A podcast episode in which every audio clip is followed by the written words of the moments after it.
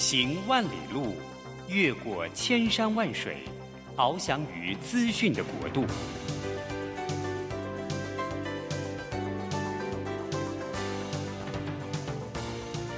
以全方位的视野，飞向更高更远的目标。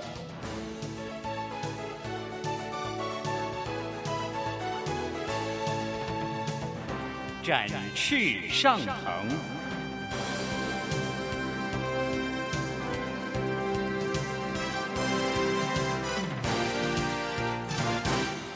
职场轻松学，本节目是由世界级电动巴士制造整合营运商唐荣车辆科技独家赞助播出。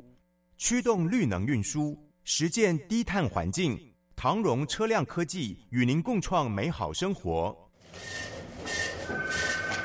这工作不是我的专业，我之前没有做过啊。奇怪了耶，事情都已经那么多，都做不完了。老板还啰里啰嗦的交代一大堆。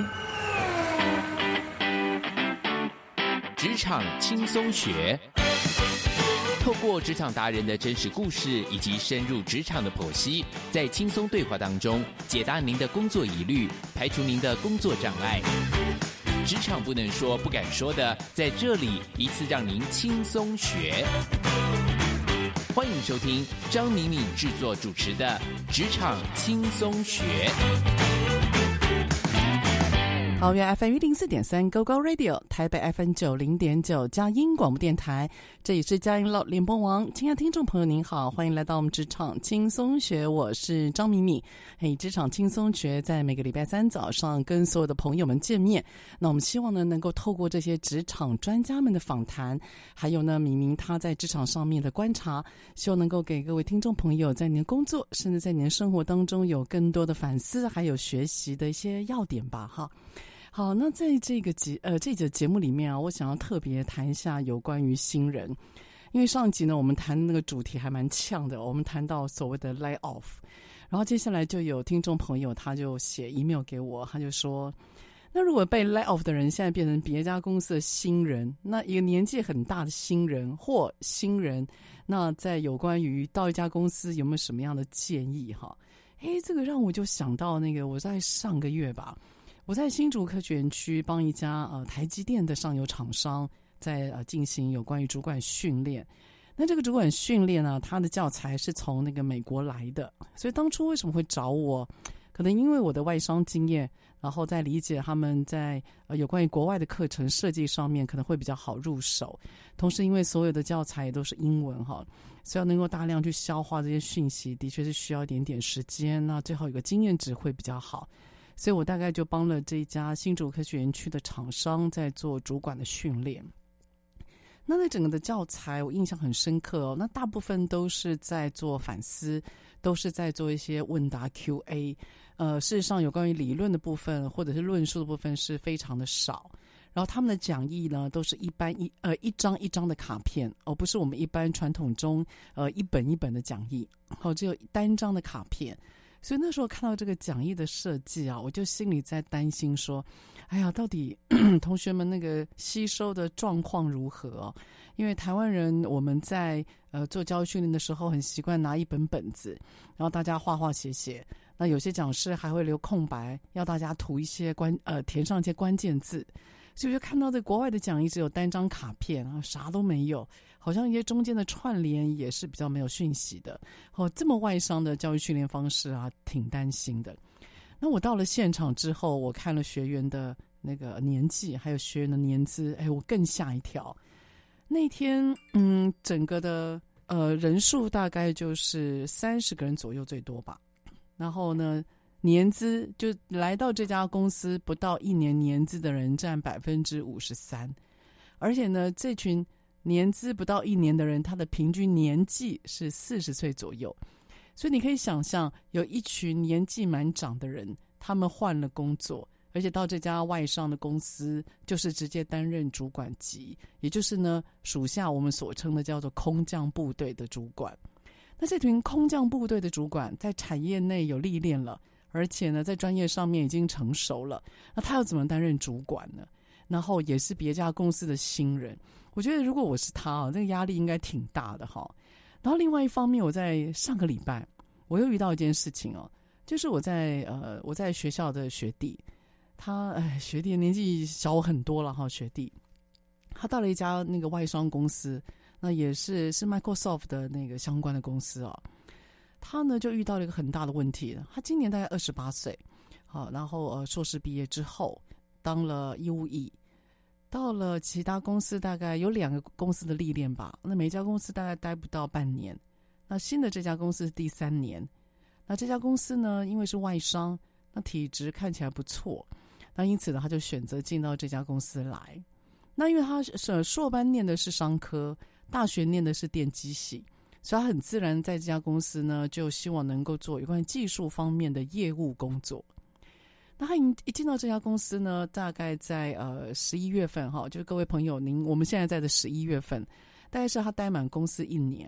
然后这一年来，他发生什么事呢？哦，这位年轻的几乎没有什么社会历练的新人，他呢在这家公司里面，呃，他非常的彷徨，他不知道他要学什么，然后他不知道他的直属老板是谁，只能说公司有活动，公司有计划，他就呃顺便做。结果一年之后。当公司的主管要跟他 review 的时候，才赫然发现，这个学弟啊，这个新人，他什么都没有学到，连基本的产品知识都不是很熟悉，也没有考啊跑客户的经验。那目前最大的工作的资历就是呢，办活动，办一些团康的活动。这位算高学历，而且呢还蛮优秀的，英文也不错的学弟，他非常失落，他现在就在想。他到底要不要转换工作？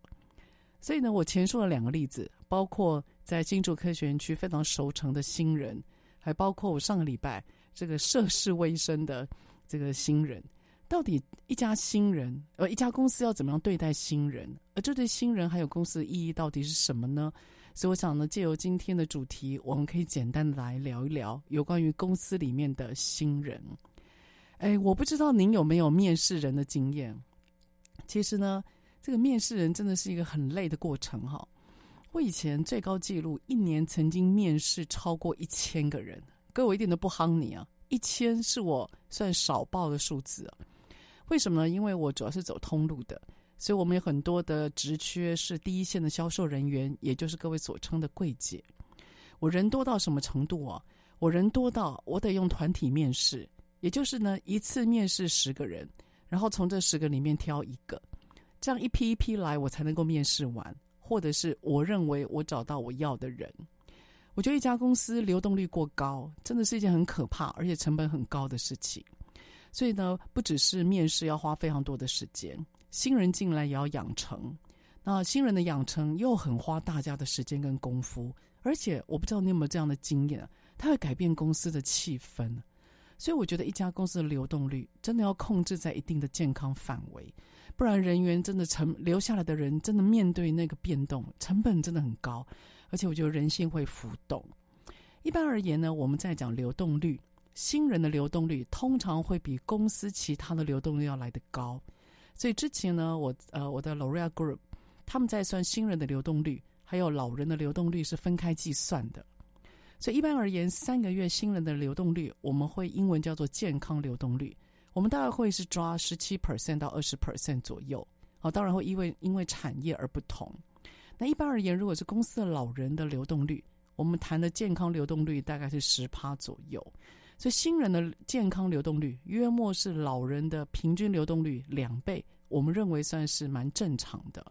可是即使如此啊，那个人员的养成真的还是成本很高。所以呢，我们到后来的时候，我们对于新人，我们都非常的小心应对，因为好不容易面试进来，好，不管说当初的面试过程如何，谁做决策，我们都有一致的概念，就新人一定是公司里面非常重要的资产，而且呢，也是我们未来的能力的来源，所以一定要小心的面对新人，不要让新人自己长自己活，像野草一样，到时候啊，你会发觉他长歪了，可是他已经过了一年了。有时候你要纠正都来不及。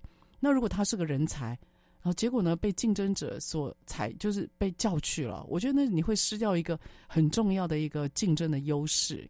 所以新人的养成，我认为是非常关键的。好，那有关于新人的养成，到底要怎么样做呢？一般而言哦，我们所谓的新人，我们都会有阶段性的任务。这个阶段性的任务呢，它会有三个重要的时期。那我不知道跟你想象一不一样哈。一般来讲，我们在谈所谓的新人的养成，有三个重要的时间段，一个是三个月，一个是六个月，一个是一年，也就是新人来的前三个月、前六个月，还有一年。这三个时间段对新人而言是非常关键的。所以我觉得在三六十二。三六十二个月的时候啊，我认为一个公司要很有步骤的、很有次序的去做新人养成。那当然，养成的过程里面，你也可以分阶段去做考试，因为有时候你会发现，这个人真的不太适合这家公司，也不太适合这个产业。那我自己的经验呢、我是认为可以早早把这份缘分给了断一下，也许对双方来讲也会比较好。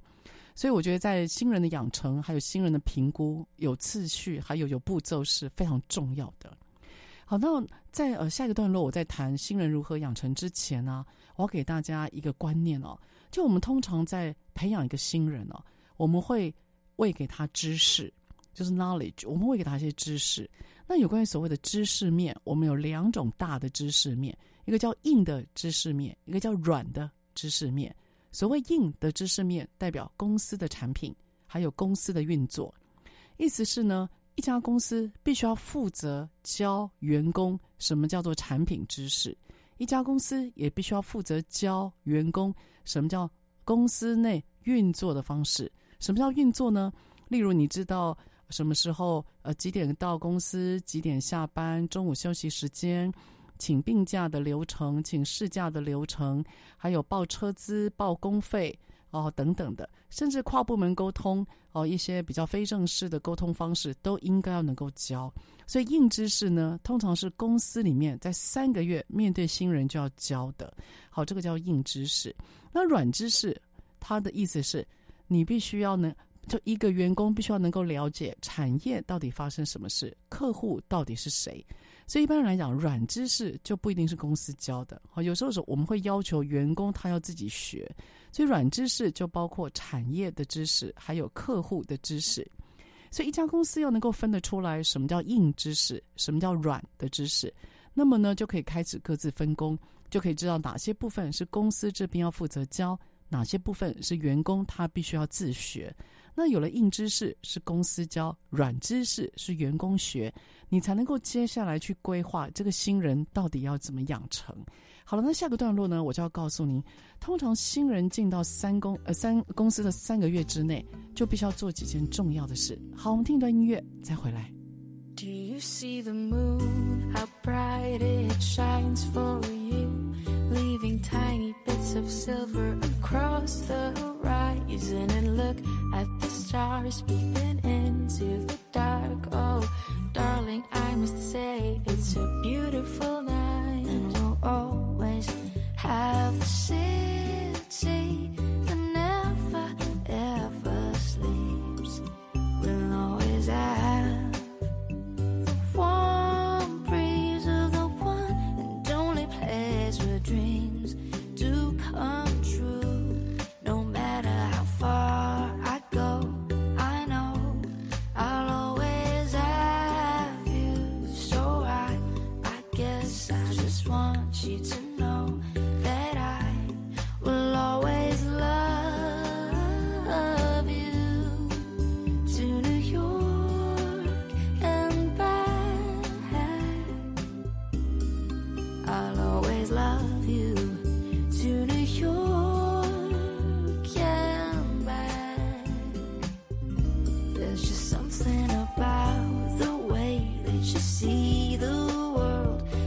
it subtly translates into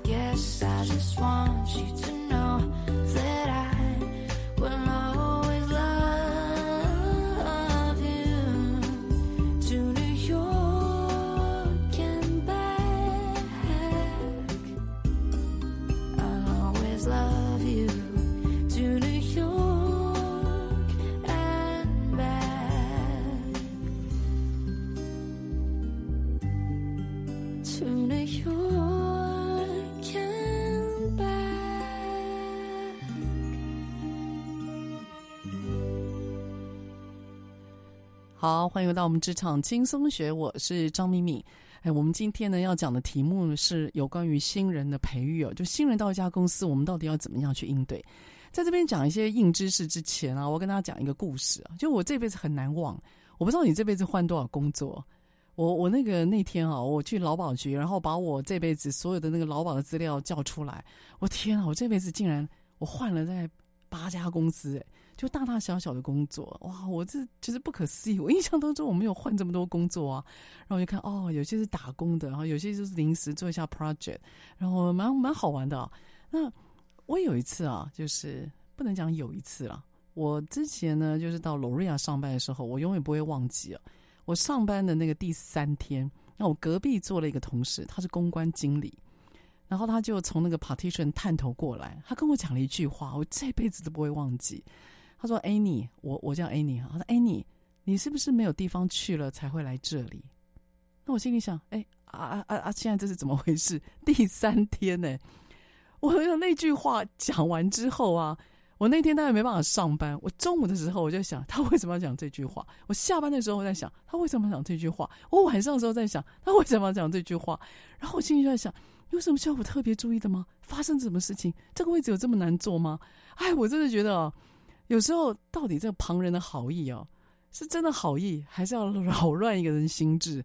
不过还好，我没有被那句话给影响了。我在 Lorea 待的还蛮久的。可是呢，我一直不会忘记他探头过来，然后那个眼神，他那有点贼贼的表情。接下来讲那句话，哇，我真的这怎么刷啊？那个记忆都刷不掉。所以有关于新人这件事情啊，我真的觉得，所有现在我们在职场上的老人哈，只要你有工作嘛，我们有点资历，我们是老人了哈。我们在原来的这个老人，对于新人，麻烦各位要多加爱护一下。这个因为初来乍到贵宝地，真的不知道什么事情要找谁。然后呢，如果再有点年纪了，开口跟人家求救又是一个很失面子的事情。所以我认为能够展现一点温暖、主动关怀是蛮好的哈。这是我在罗瑞亚那时候发生一个很有趣的事情，哎，一辈子都不会忘记。好了，那新人到了公司之后，你到底要怎么样去带他，会让他融入团队哦？我觉得新人三个月内啊，一定要做几件很重要的事情。第一个。一定一定要让他熟悉公司里面的产品知识。各位，这件事情至关重要。产品知识呢，你就必须要把我们公司卖的产品或服务很有次序跟规律的要教他。那通常我们这样为了要这样做，公司里面会有两种动作。第一个就是会给他产品说明书，所以呢，我们通常会有产品说明书，每个产品上面的名字、货号。规格、功能、方式、适用，还有前后，他可能需要用到产品或功能，前后的产品要一并能够代替带带上。所以有关于我们会有两个动作，第一个我们会给他一个产品说明书，第二个就是呢，我们会给他新就是新人的训练。那新人训练呢，很明白的就是很呃用呃透过就是把这段时间的新人大家都凑起来。然后呢，有讲师他会告诉你我们的产品是什么，那怎么样做？所以他会实际口述一遍以外，他还会操作。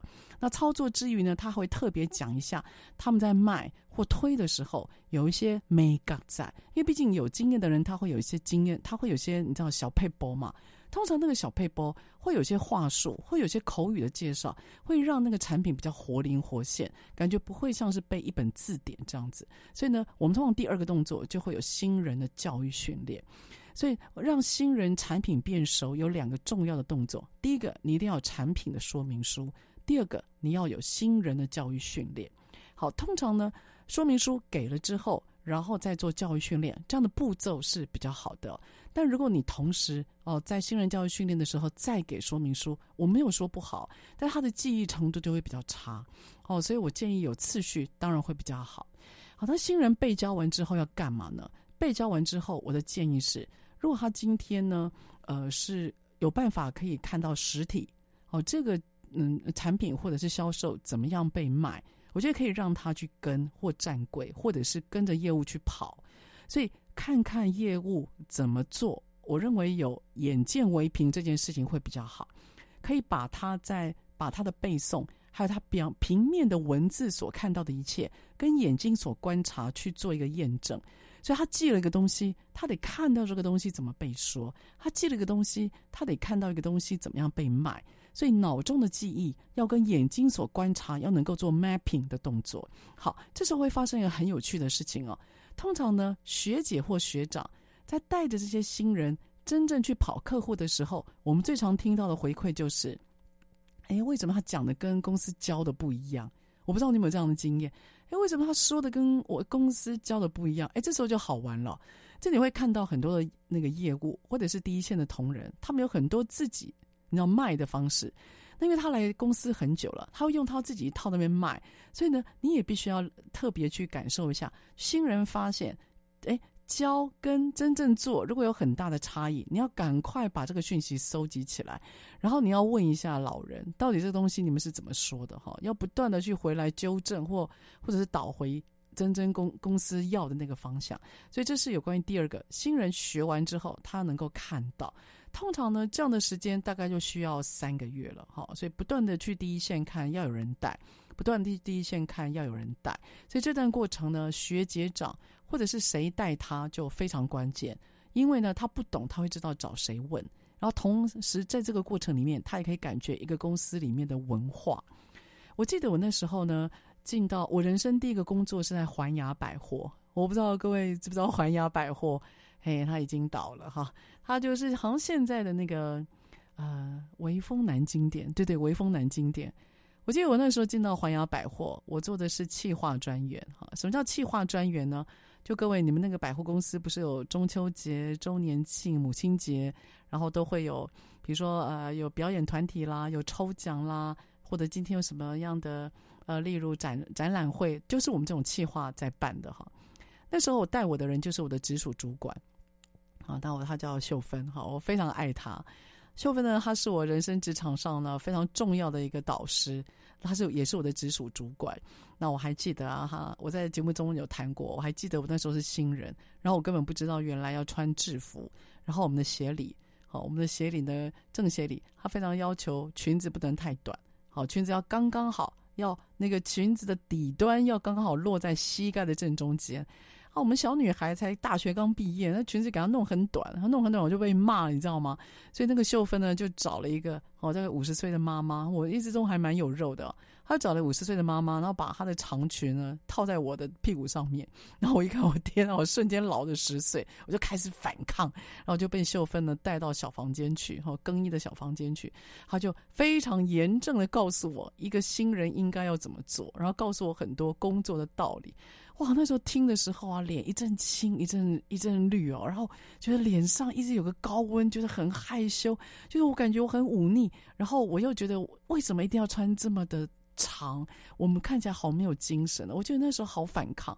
可后来事实证明哦，这个主管他的确教了我非常多有关于工作里面的礼貌。还有纪律，还有规则，所以我非常谢谢我的人生第一个贵人，就是秀芬，她带了我，然后也让我知道什么叫做工作上面该有的一个职场的原则吧。好，好了，话说回来，所以三个月的新人，您要带他有关于产品知识，给他两个东西，一个是产品说明书，第二个让他参加新人的训练，新人的产品训练。好，这三个月当中呢，那各位你还要做第二件大的事情，也就是让他理解公司，产生认同。好，公司认同感，认同感这件事情我们常常说，对吧？好，那到底什么叫认同感？哈，认同感有一个非常简单的，就是我以什么为荣，就这样子。好，比如说啊，我以佳音电台的主持人为荣，所以当我今天我认为我自己。我对自己的看法或我对自己的解释是跟他合在一起的，那么我们就会说这个叫做认同感。所以你在这三个月当中，你要让你的员工可以很有自信的，而且很开心的跟他的朋友或家人讲说我在哪里工作，哎，我很开心，我以在这边上班为荣，大概就是这种感觉了。好，那为什么一个员工他要对公司产生认同感？我想这个很重要吧，是因为他可以对这家公司产生一种，嗯，算是一种专注投入吧，他的忠诚度会提高。然后呢，他在吸收事情的时候啊，他会比较快，然后他的疑惑比较比较少，而而且他融入到团队，跟大家融在一起，那个速度也会变得比较快。所以我觉得认同感这件事情是非常重要。好，那怎么产生认同感呢？我的经验是这样子哈，中午吃饭，你带他中午吃饭，然后你跟他说一说你在这家公司的美好，你觉得你对这家公司你自己有什么样的看法？然后不要不要只有你自己，可能两三个礼拜之后，你再邀请你的好同事，然后你们两个人一起带着他吃饭。那可能在两三个礼拜之后呢，也许你再邀另外的两三个同事跟他一起吃饭。所以呢，透过中午吃饭这种非正式的时间，我认为是增加认同感非常好的方法，供您做参考喽。好了，我们下一个音乐再回来。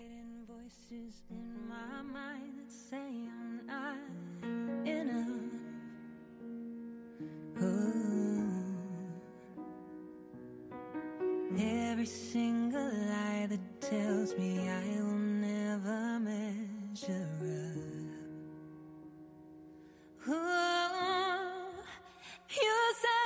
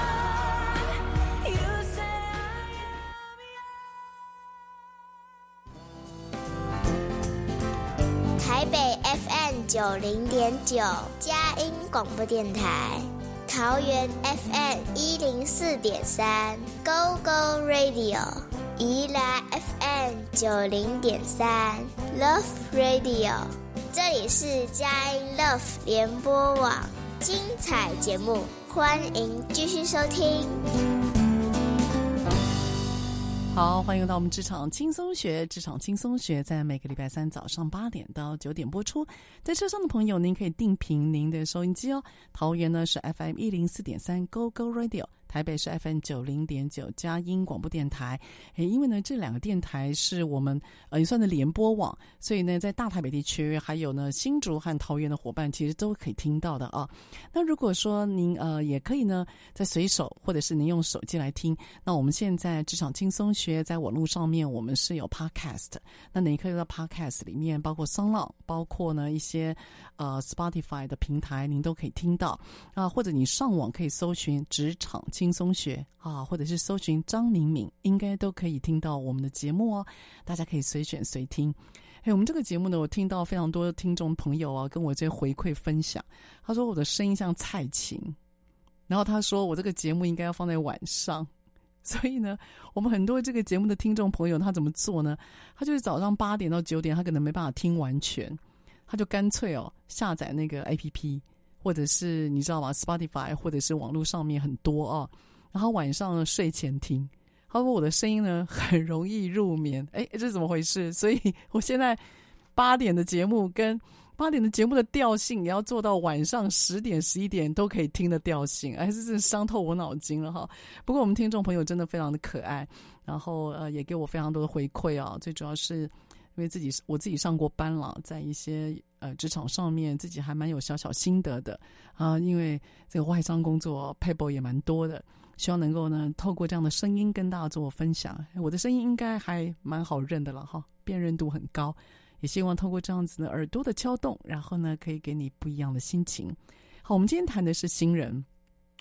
这辈子你应该有这个当新人的经验。那我不知道你还有没有新人的心情，就是你回想那一段，你的心情，新人心情还在吗？哈，各位，我会耶。我想到我新人的时候，我的新人的心情还在。所以只要看到公司有新人哦，我这个人就鸡婆，我就会我会主动关怀，我会主动带，因为我觉得那个彷徨无助哦，一直让我印自己印象很深刻。那各位，我上个段落不是跟大家讲吗？那有人这样子，他问我这个奇怪的话，我真是不晓得在这边公司到底发生什么状况哈。然后我还记得我那时候当我在另外一家公司当新人的时候，我是负责行销，其实我老本行一直都是做 marketing，我负责行销。然后我不知道你们公司。的状况啊，但我的经验是这样子，行销不知道为什么一直跟业务好像都处不太好。好，我我不知道你们公司会不会，但我自己的经验，我不是说我换了八九个工作吗？我自己的工作经验，我看到的哈，好像行销跟业务都处的不是特别好。我很少看到好的了哈，就我周边朋友还有自己在外面呃辅导，好像很少很和谐的哈。那主要是因为行销那个说话的方式，还有行销他注重的点跟业务非常的不同啊。行销说话，我不知道你会不会听过这样子啊？他们都是半英半中的，他会这样讲话，他会说：“哎，我们这个 schedule 现在会 delay，所以呢，我们必须要 revise。因此呢，大家一定要 update 你的 plans，好让我们知道到底谁 in charge。然后 你知道，业务同仁多半都是在第一线打仗嘛。”他们自己自嘲说台语比英语好啊，所以我就听到业务私底下就在骂说：“写的恭喜啊，那够英文够中文写的恭喜啊。”然后呢，他们就觉得跟行销很格格不入。我不知道你会不会这样哈，但我蛮常看到这种状况。然后行销要的重点哦，跟业务也不太一样。行销要的重点呢，都是理性的分析跟规划，算出该有的数量，什么时候要上什么产品。要有什么活动，都是以终为始往前推。假设呢，一月一号要有个新商品，他往前推两个月，他预计十一月一号他要做啥，十一月五号他要做啥，十一月十号他要做啥。可是业务不一样，业务是打仗的，他是武将，好像只要有市场有反应，他马上就要反应了。所以他的工作其实都是临时的，没规划的，然后都是张力很大的。因此，这两个部门他们在重点上。工作的步调上是非常不同，所以因此呢，我这个行销的，我这行销人出来哦，我都刚开始在碰业务的时候，实在很不能够，很不很不习惯。不过后来我自己啊，还蛮喜欢这个业务武将的工作。好了，那回来我们来谈一下有关于新人，如果来六个月的时候他要干嘛？哈，假设新人前三个月呢，他状况不错，然后也在你的进度内。到了六，就是四到六个月，四五六这三个月，那公司要做什么呢？我觉得公司要开始让他就是去理解哪些工作范围是他要负责的，也就是他必须要呢能够知道自己在职场，就是他这个职位里面的角色有没有负责哪个专案，有没有哪个部分是有事情是要问他的，也就他的负责事项要出来。好，他必须要知道他在哪一块现在是由他负责的。好，我随便讲。假设他负责 CRM，他负责顾客关系管理。那顾客关系管理里面，哦，包括一些顾客的资料的更新，还有包括 AI 大数据的那个整合，还有包括如何去做更新，如何做分类，并以此开发出顾客的一些行销计划，都可以。但是呢，一定要让他知道 CRM 顾客关系管理这块是他负责的。所以，当他知道有个专责之后，就比较容易有归属感。人只要有归属感，通常也比较容易定下来。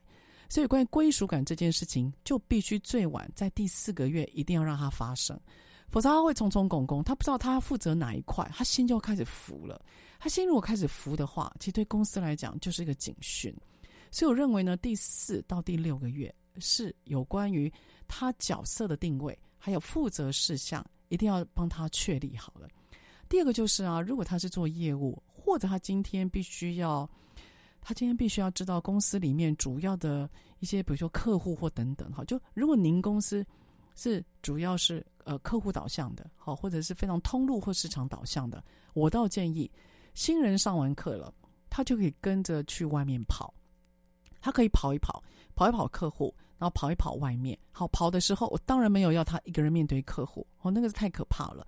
所以他可以怎么样呢？他就跟着学姐长，哦，学姐或学长或资深的人去跑，他就是跟他一起去拜访，跟他一起去做任何事，跟就好。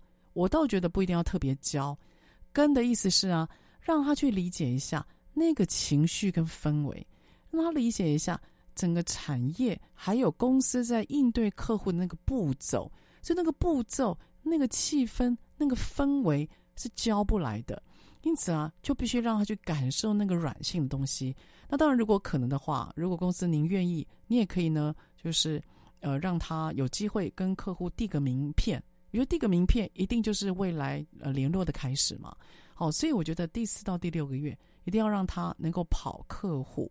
或者是跑通路或跑产业，我觉得这是蛮重要。好，所以新人总的来讲啊，新人大概第四到第六个月，他有两个事情：第一个，你要让他知道他哪些事情是他负责；第二个，让他去外面跑一跑，让他有递名片的机会。好，这是有关于第四到第六个月。好，那有关于呢第六个月之后啊，我觉得有个很大的重点是，呃，一个铺陈呢，就是。我的原则是这样子哈，新人大概来公司半年之后啊，理论上他要看起来跟长得就要开始像公司的人了。哎，这什么意思哈？我不知道你有没有这样的经验啊，就是每一家公司的员工长相不太一样，就那个样子、外表不太一样，包括他的说话、他的谈吐、他的气质、他的外表或他的服装。所以我建议呢，原这新人大概来公司六个月之后，他要长得像公司。说的像公司，走路样像呃姿势仪态要像公司。好，为什么会这么讲呢？是因为他如果对公司的认同感高，归属感也高，理论上他会开始去模仿公司里面某些穿着，让自己试着融入。所以外表的那个样子，它是一种融入的呃，算是符号吧。好，这个融入其实挺重要的哈。这个呢，我必须要有个我我最近就有个非常。呃，重要的佐证啊！各位还记得我在那个节目刚开始的时候，我跟您讲过，说在新竹我带了一个新人，不对，我带了一个主管训，然后那个主管训里面有有一半以上的新人，就是都是新人嘛，其他大概百分之四十七是老人哈。你看这么老啊，不年纪长的那个来人家公司当新人，你看他改变的幅度会大吗？会快吗？我觉得是比较慢的哈。可是很有趣哦，在我们那个管理学的课程里面呢、啊，因为我们是分。呃，我们是第一堂课上完之后，隔两个月是上第二堂课，好，然后你就看到第一堂课才刚来报道的人，就来上这堂课的那些学员了，他长得跟看起来就不像是这家公司的资深人员，可你知道，到了两个月之后，我再看他哦，你知道他讲话、他穿着，包括那个衣服的材料、颜色，都跟那些现有的员工长得开始有点像嘞，他会挑一些比较亮的。明度比较高的外套，然后他的鞋子也会换哦。他的裤子呢，不像以前穿牛仔裤，他会穿一些比较呃 formal casual 的裤子。你就可以从外表大概就可以去感受，诶，他在过去的，就是我们没有看到他的那几个月当中，是否有融入到这家公司？诶，这个讯号其实还蛮明显的。所以我觉得六个月啊，对一个新人而言是一个关键时刻。好，他会知道自己到底算不算融入，而且六个月也等于半年了。你听。它的时间单位变年呢，所以月跟年那个感觉完全不一样。所以来了半年跟来三个月，你知道那个情绪感受很不同。所以如果来半年，他融入了，其实你外表是可以看得出来的哈。哎，这个新人呢，心事很多，所以外表的讯号也蛮重要的，供各位做参考。好，我们听一段音乐再回来。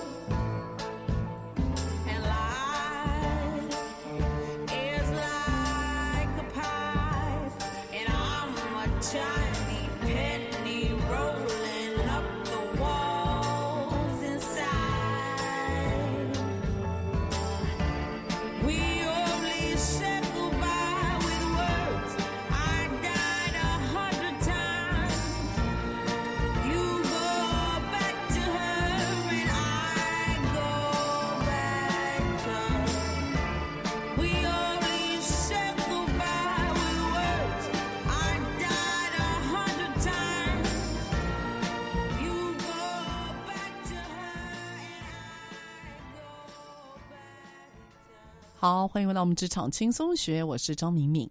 今天呢，跟大家谈的主题是新人培育。这个新人来公司啊，一年啊，你想办法留下。我觉得找个新人，那么找人真的很不容易哦。然后培养一个人真的很难啊。所以呢，这个尽量不要让员工走。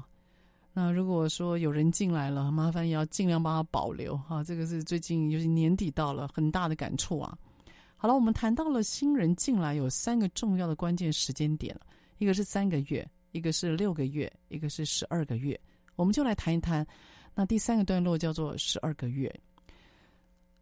第十二个不对，从第七个月到第十二个月，在大半年当中啊，对于这个新人的关键的要，就是关键的事情是什么？哈，我会认为就是战功，建立战功。呃，我是做通路产业的哈，我们有一个不成文的规定，新人一定要赶快让他建立战功，或者是赶快让他成交，不管大笔的成交、小笔金额的成交都好，但是要尽快让他成交。为什么？因为成交会让人有成就感嘛。他会知道说，哦，我学了这么多，我终于做对了一件事。哦，我学了这么多，我终于有个你知道成果了。那个对自我的肯定是自信的来源。所以要想办法让他短期之内有战功，我觉得这个是非常重要。所以呢，我觉得可以给一些给这样的新人一些比较简单的、难度不高的，或者是也是新客户，好让他去敲敲门，让他呢就是可以做联系。所以我觉得这个是可以，公司应该呃主管们可以协助跟安排。但是呢，唯一请大家不要为了让新人有战功，然后你就把你的业绩分给他，他自己也知道那个不是他独立完成的。所以不要说啊，因为这个为了让他有战功，所以呢这笔算他的，或者是说啊就把他硬拉过来，但实际上整个都是你在主导。我认为这样意义也不大。因此呢，在第七到第十二个月，让新人有小小的战功，赢得小小的成立，呃，成就一定是一个胜利和自信的来源哈。所以这个是第七到第十个十二个月。好，到了第呃就是第十二个月啊，我认为。主管们就要开始要提醒他，年度一定要做 review。最好是他来公司报道的那一天。哎，各位听好了，那一天，那一天的意义就在于，哦，我知道你来一年了，那我都在关注，我也看着你的成长。好，这是个有意义的一天，所以我们来谈一谈，哎，过去一年到底你的成长，还有展望未来一年到底可以如何？所以我觉得在那一天，你可以呢帮他做 review。Review 到底算不算 KPI 面谈？我保留哎，因为我觉得 KPI 这个词用太重啊，而且事实上，我觉得 KPI 不一定能够成就太多事，所以我觉得 review 是蛮重要的。就告诉他，我们来谈一谈，那要谈什么？好，那这个谈呢，可不是轻松聊了，而不像我们我们节目是轻松学，它不是轻松聊，它是一个必须要有一点正式的，然后呢，比较有次序、有步骤的 review。所以，当你要 review 一个员工的时候，请你不要给他错误的认知。好，我们随便聊一下，各位，他可不是随便聊一下，你必须要根据他过去的发展，然后来看看他未来可以怎么做。他绝对不是一个随便的事情，而可以随便聊一下。所以你不要必须要预告员工，假设哦，十一月一号我们要花两个小时的时间，我们要过一下您过去第一个月一直到现在第十二个月你的学习、你的进度，你可以更好的地方以及你的展望。你甚至要把你要面谈的题目告诉他，一定要让他预做准备，不要让他完全没有准备，手上完全没有任何的书面资料。然后跟您在那边应答，如果他完全没有准备，这样的对谈我们是没有意义的。好，那对谈的过程呢，我认为花一个半小时到两小时是有必要的。必须在一个安静、没有人打扰的时间。然后这个对谈呢，必须要由被面谈的人来写会议记录，也就他自己要写会议记录。那你他写完之后，你再根据他的会议记录或者是记录要点，你再加上你的观点。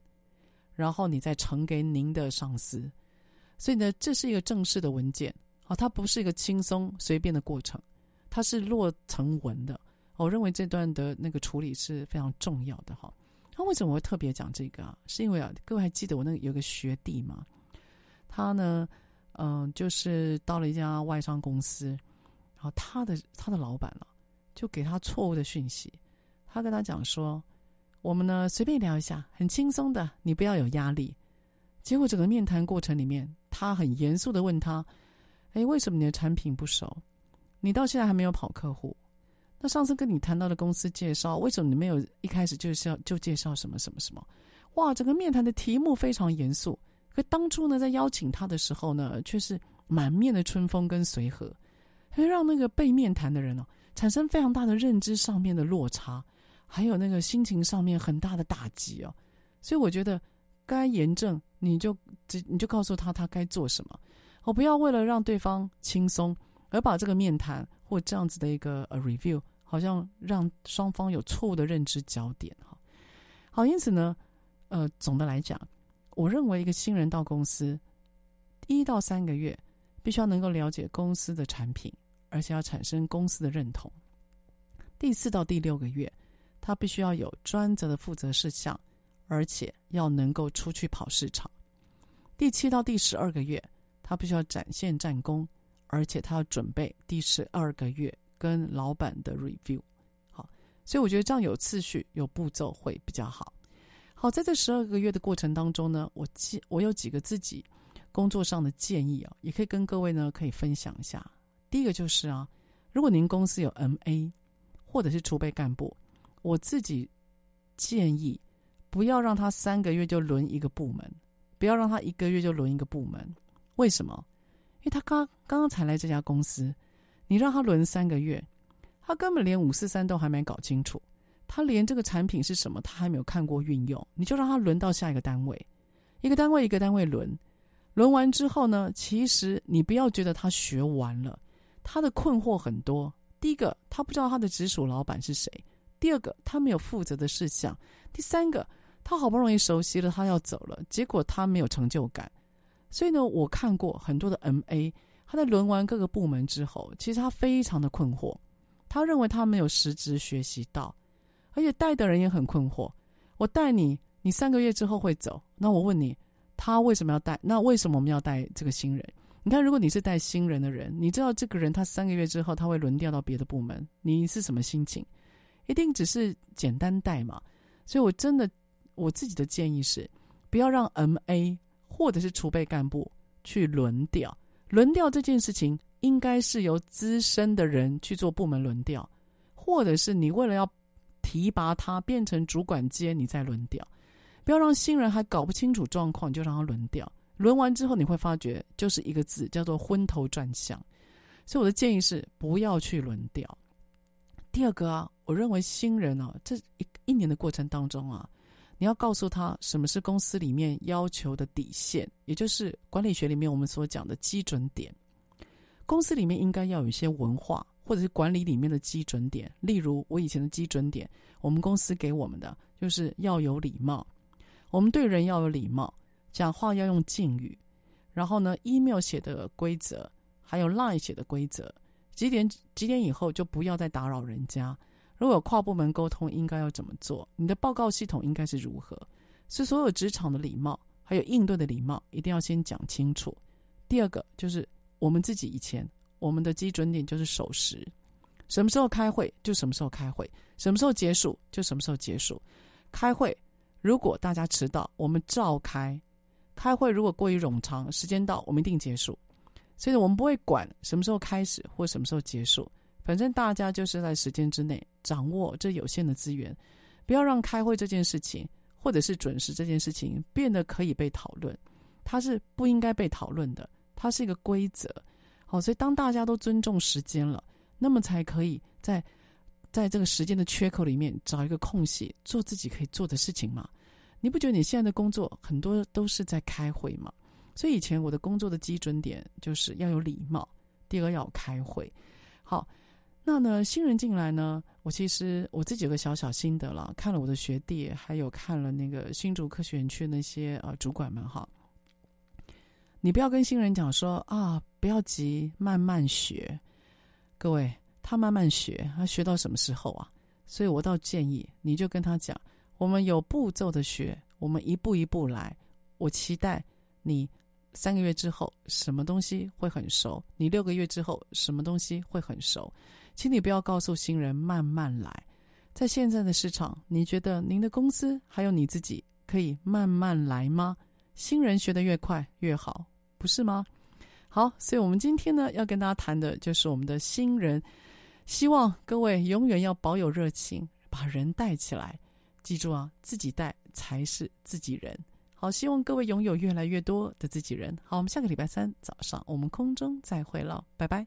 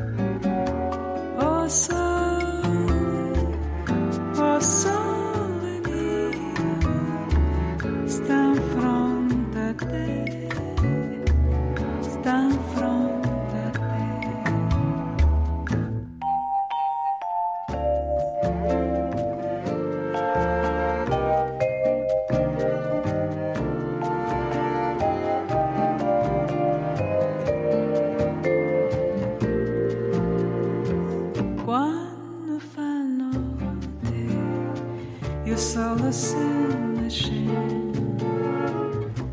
movendo quase na malinconia. Só